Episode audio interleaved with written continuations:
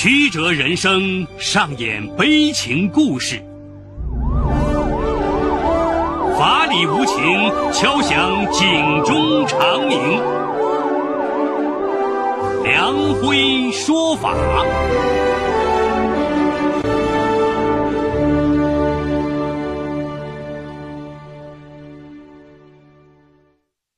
梁辉说法由上海故事广播与现代家庭杂志社联合播出。好故事，好声音。听众朋友，大家好，我是梁辉，欢迎收听梁辉说法。今天我要给大家讲这么个故事，叫他挣扎在问题疫苗资金链上。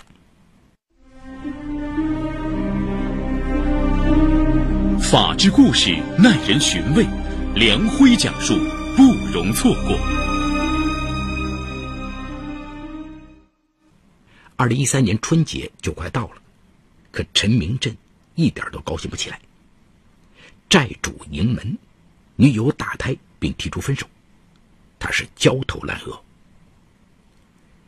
一九八三年出生的陈明镇是吉林省农安县人，儿时的陈明镇曾经享受着幸福无忧的生活。二零零二年。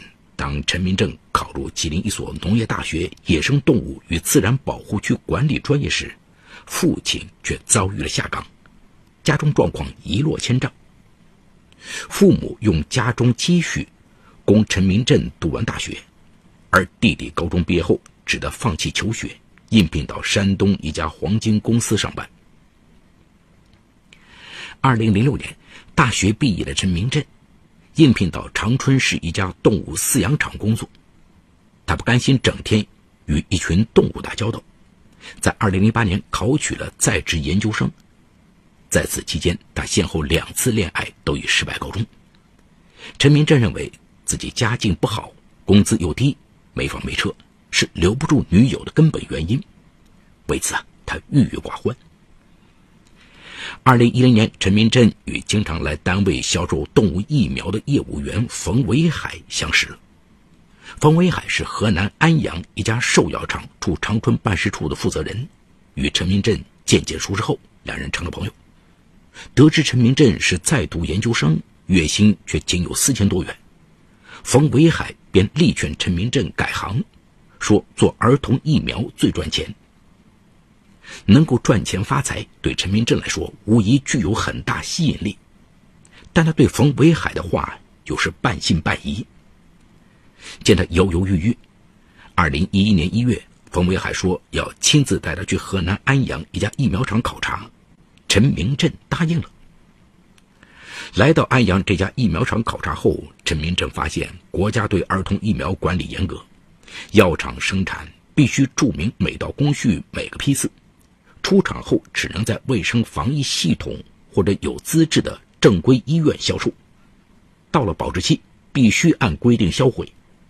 如果办正规牌照经营，几乎没有利润。陈明镇心凉了半截儿，怪冯维海信息不实，要立马回长春。冯维海笑着说：“秤子是死的，人是活的。实话告诉你。”我能从药厂以正规药品一成的价格拿到快到期即将销毁的疫苗，转手卖到农村或者把关不严的社区医疗站，利润几乎是百分之百，最低也能达到百分之五十以上。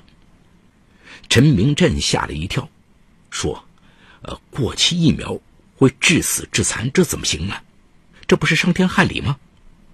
冯北海神秘地说：“这你又不懂了。”疫苗的主要成分是带病毒的蒸馏水，到了保质期后，病毒死亡或者没有活性，只剩高度过滤的蒸馏水，少量注射效果就像挂生理盐水，安全无恙。冯威海的科普和暴力诱惑果然奏效，陈明镇蠢蠢欲动，答应跟着冯威海大干一场。可是陈明镇接下来又犯愁了。自己上班五年，几乎没有什么积蓄，也不好开口向弟弟要钱，哪里来的本钱进疫苗呢？就在这时，他在网上结识了崔娟，两人聊得很投缘，很快就无话不谈了。崔娟告诉陈明镇，他是吉林省松原市人，比他大三岁。中专毕业后，他回到老家工作并结婚，生下一女。但因夫家重男轻女，加上婆媳矛盾，致使夫妻感情破裂而离婚。崔娟说，这些年独自一人的漂泊生活让她感到十分孤单。陈明镇也有同病相怜的感觉，惺惺相惜的两个人恋爱了。一个月后，陈明镇和崔娟一起回家，分别见了双方父母。陈明镇父母听说崔娟离过婚，而且有一女，又比自己儿子大三岁，表示反对。但见两人感情甚好，只好妥协，并商定年底给他们办婚礼。而崔父认为陈明镇老实可靠，而且愿意接受崔娟的女儿，也认可了他们的恋爱。回到长春后，他们开始租房同居。有了女友，陈明正赚钱的心情更加急迫了。他游说崔娟拿出全部积蓄十万元，两人合伙做疫苗生意，利润对半分成。崔娟听他说做疫苗生意利润大又来钱快，也被男友说动了。随后，陈明真让女友继续在长春做刀具生意，他则辞去工作，跟随冯维海来到河南安阳，在汽车站附近开了个疫苗批发部。每月从冯维海手上低价拿货，然后再高价转手卖给冯维海介绍的河南、山东等地的药贩子。因为倒卖过期疫苗属非法行为，因此所有药办均没有公司，互相也不知道彼此具体住址，只知道电话号码。陈明镇起初有点担心，但他与上下线一手交钱一手交货，合作也还算愉快。半年过去，就挣了十万元。得知男友挣了大钱，崔娟高兴不已。她提出要分成，但陈明正说，生意刚起步，还需要流动资金，等他赚了大钱后，一定双倍奉还，还要风风光光的娶她。怕崔娟不放心，他还特地赶回老家，陪崔娟置办了一些结婚用品，并给崔娟的女儿买了衣服和学习用品。崔娟见男友不但体贴，还能赚钱，对两人的婚姻充满了憧憬。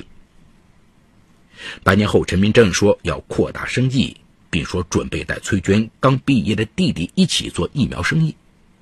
崔娟此时手头没有钱，只好跟父母借了八万块给了陈明正。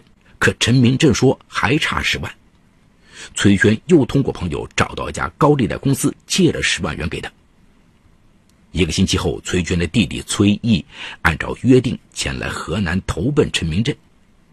但崔毅在安阳待了一个月，发现陈明镇每天就是给上线和下线打电话贩卖疫苗，感觉有些像传销，就提醒姐姐阻止陈明镇继续做这一行，并要求姐姐回收投资和借款。但崔娟认为男友老实，不会骗她。她不会想到此时的陈明镇。已深陷泥潭。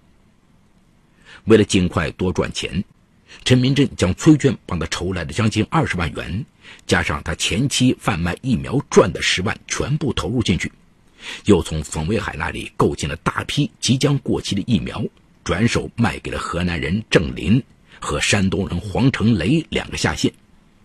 因为量太大，郑黄二人这次都提出先拿货。等他们把疫苗卖掉之后，再给陈明镇打款。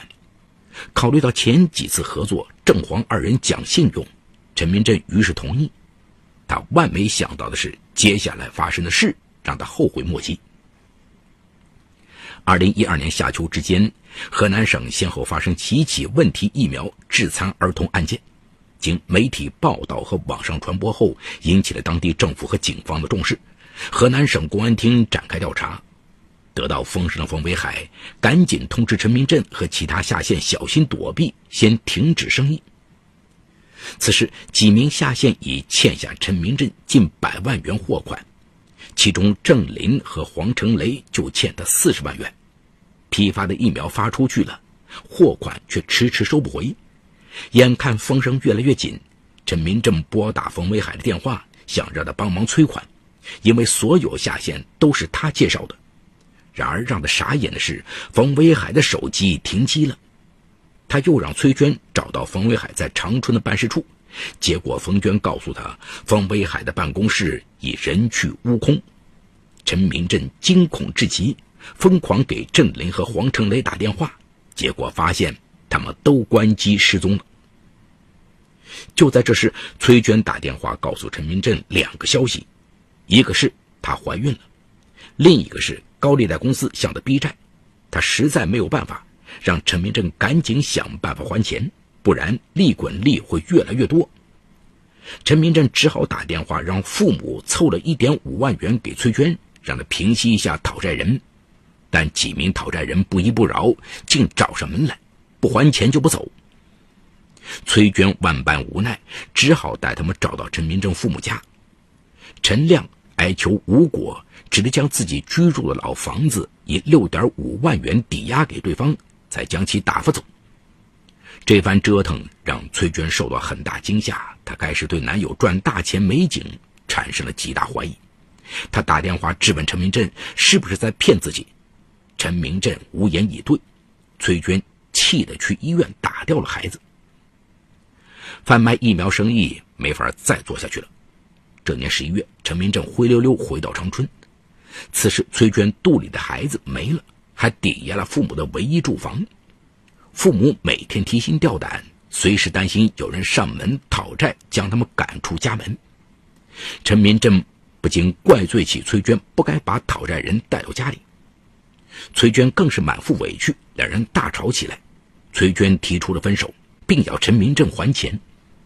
陈明正好说歹说，才让女友消了气儿。但两人原本定在年底的婚期只得取消，父母也责骂他。放着好好的工作不干，非要辞职卖什么疫苗，折腾到现在一事无成，还欠了一屁股债，真是害人害己。陈明正被骂得无地自容，苦不堪言。陈明正无数次拨打郑林和黄成雷的电话，可始终关机。二零一三年二月二十六号，他抱着碰一碰运气的想法，坐火车到新乡找郑林讨债。可哪里找得到郑林的人呢？三月四号，他又搭乘长途汽车从新乡转至济南找黄成雷。陈明正记得，他前几次来济南给黄成雷送疫苗时，曾和黄成雷在泉城广场附近吃过饭。当时黄成雷说，他家就住在银座后边的一个小区，于是他就在附近守株待兔，希望抓住黄成雷讨回欠款。三月七号，崔娟见男友讨债迟迟不回应，放心不下，也赶到济南。两人入住历下区佛山街一家客栈。三月七号下午，陈明正说带崔娟去游趵突泉公园。崔娟无心游玩，连声催问货款何时能追回。陈明正不敢说真话，谎称黄成雷答应当晚十八点与他在银座后的一个报刊厅前见面。熬到十八时，陈明正硬着头皮带着女友来到那个报刊亭，左等右等也没见黄成雷的身影，他就装模作样的拨了个电话，假装跟对方说话。挂掉电话后，他告诉崔娟，黄成雷去青岛收货款了，要他再等三天。崔娟半信半疑。当晚，陈明正叫了酒菜，在宾馆喝闷酒，越喝越烦躁。崔娟。见他萎靡不振的样子，一个劲儿指责他。陈明正这才坦诚，他是在倒卖问题疫苗。这段时间风声紧，因此货款难逃，并非刻意诓骗他。崔娟顿时呆若木鸡。这种伤天害理的生意你也敢做？这笔钱你到底能不能要得回来？如果你不还钱，我就举报你，把你送进监狱。陈明正赶紧说：“黄成雷。”肯定会还钱。崔娟要他打一张欠条给他，陈明正写了个十八万的欠条。崔娟当即撕得粉碎，逼他打一张四十万元的欠条。陈明正想想未婚妻正在气头上，不如暂且答应他。于是他顺从崔娟写下了四十万的欠条，并保证十天内还款。此后，崔娟频频接到高利贷公司的讨债电话，焦灼无比。陈明振则每天去银座商城后守株待兔，但始终没有发现黄成雷的影子。三月十号中午，陈明正再次拖着沉重的脚步回到宾馆，谎称黄成雷已回济南。下午三点，崔娟催着去找黄成雷要钱，陈明正推说等黄成雷打电话再下楼。两人再次爆发争吵，崔娟说陈明正骗了她。这时，崔娟接到一名讨债人的电话，他在电话里告诉对方：“我已经追到济南来跟他要债了，可他这边没钱，实在不行，你还是去他家找他父母吧。他家在哪儿，你都知道。”放下电话，崔娟又狠狠地对陈明正说：“你看看你，都把我害成什么样了！人家天天追着我要钱，告诉你，十天内如果你不能还款，我一定把你送进大牢。”听到崔娟竟然让讨债人去骚扰自己的父母，陈明正无比恼怒，他狠狠掐住崔娟的脖子，将她摁倒在床上。崔娟双腿拼命的蹬踏，无力反抗。陈明正又随手拿过一根手机电源线，缠住崔娟的脖子。陈明正知道女友已被自己杀死，他慌乱的把崔娟的尸体藏进席梦思下的床箱内。当天下午十七点，陈明正退房后搭出租车赶到济南火车西站。途中，他从崔娟的包里找到了那张四十万元欠条，撕掉，然后将崔娟的身份证、银行卡等物品折断后丢弃。可是到窗口一问，已经没有当天到长春的火车票。惊魂未定的他，又返回全场广场，住进一家大酒店，决定自杀。陈明正先去楼下的金店，花了一千七百块买了个金戒指，打算吞金自杀。但上网搜索后发现吞金不能直接死掉，他又想从宾馆十五楼跳楼自杀，但宾馆窗口太小，他钻不出去，只好放弃。随后，他给父母、弟弟以及崔娟的父母分别写下遗书。这时，陈明正的头脑冷静下来。崔娟当初对他的痴情一幕幕在眼前闪现，他越想越悲凉，哽咽失声，便决定去当初两人的定情处泰山南天门上吊自杀。三月十一号早上五点多，陈明镇将箱子寄存在宾馆，在楼下商店买了一根拇指粗的尼龙绳，搭车到达泰安火车站，于上午八点来到泰山脚下。乘缆车到达南天门，不料当天山上游人甚多，陈明正决定乘缆车回到中天门登记住宿，等晚上山上没有人时再来自杀。在中天门登记住宿时，三名从济南赶来的民警将他抓获。原来三月九号晚上，客栈保洁员打扫房间时发现了崔军的尸体，客栈老板报警。济南市历下区警方根据登记信息，很快将陈明正列为重大嫌疑人，并根据监控视频找到了陈明正的行动轨迹，发现他已到达泰山，于是，在泰山将陈明正一举擒获。陈明正对杀害崔娟的犯罪事实供认不讳，在看守所中，他数次欲撞墙行死。得知陈明正杀人的消息后，父母、家人和同学都不敢相信。崔娟父母得知女儿遇害后，更哭得死去活来。二零一四年初，济南中级人民法院开庭审理陈明正故意杀人一案。法庭上，陈明正虽然表达了悔意，但他辩解说自己并没有想杀死崔娟，实在是崔娟把他逼急了才失手杀人。悲痛欲绝的崔娟母亲激动的大声呼喊：“陈明正，你摸着胸口说，你对得起娟娟九泉之下的冤魂吗？”陈明正顿时哑口无言，黯然良久。他跪地给崔母连磕了三个响头，表示如果不死，出狱后一定会以儿子的身份孝敬两位老人。陈明正父母为了保住儿子的性命，更是倾家荡产，卖掉住宅，共筹得十二万元，赔偿给了崔娟父母，最终获得了崔家人的谅解。二零一四年三月底，济南中院以故意杀人罪判处陈明正死刑，缓期两年执行。陈明正不服判决，上诉至山东省高级人民法院。二零一五年初，山东省高院驳回上诉，维持原判。因冯维海、郑林、黄成雷等人可能涉嫌犯罪，济南警方曾努力寻找三人下落，但三人均离开居住地，一直下落不明。目前，济南警方对其他涉嫌贩卖问题疫苗的犯罪嫌疑人仍在进一步追踪之中。好，故事说到这儿就告一段落。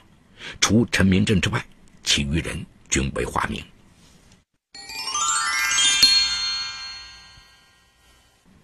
求财可以，但走旁门左道不行。尤其是倒卖问题疫苗这种伤天害理的事情，绝对不能做。国家对儿童疫苗的管理非常严格，到了保质期必须要按规定销毁。但是陈明正跟着冯维海从药厂以正规药品一成的价格拿到快到期即将销毁的疫苗，转手卖到农村或者把关不严的社区医疗站，赚取高额利润。二零一六年三月，山东警方破获案值五点七亿元非法疫苗案，疫苗未经严格冷链存储运输，销往二十四个省市。这次疫苗安全事件引发社会高度关注，暴露出监管方面存在诸多漏洞。陈明镇得以作为中间人倒卖问题疫苗，从上线冯文海那里拿到即将过期的疫苗，再倒卖给下线的药贩子。也同样暴露出监管方面的漏洞。疫苗是关系人命的大事，对于违法犯罪行为应当严惩，同时也当堵漏建制，对疫苗的生产、流通、接种各个关节都要严格监管，保障人民生命安全。陈明真在害人的同时也深受其害，因为与上下线的联系纯靠电话。当着东拼西凑了三十万元，全部投入贩卖问题儿童疫苗。下线提出先拿货后打款，考虑到前几次交易都很顺利，陈明镇也同意了先发货。没想到上线下线同时关机，陈明镇所有的钱都打了水漂。其中的十万元是他女友跟高利贷借的，被高利贷盯上的女友看陈明正躲躲藏藏，不愿意实话实说。一怒之下打掉了腹中胎儿，当得知陈明正的所作所为时，更是铁了心要分手，让陈明正还钱。陈明正倒卖问题儿童疫苗，已经走上违法犯罪道路，但因为生意上太过单纯，被骗得血本无归。此时女友不堪高利贷骚扰与陈明正的行为，也打掉孩子提出分手，崩溃下的陈明镇勒死了女友崔娟。自己也在准备自杀时被警方抓获。陈明镇人生一步错步步错，为了金钱出卖良心，动手杀人，毁了自己。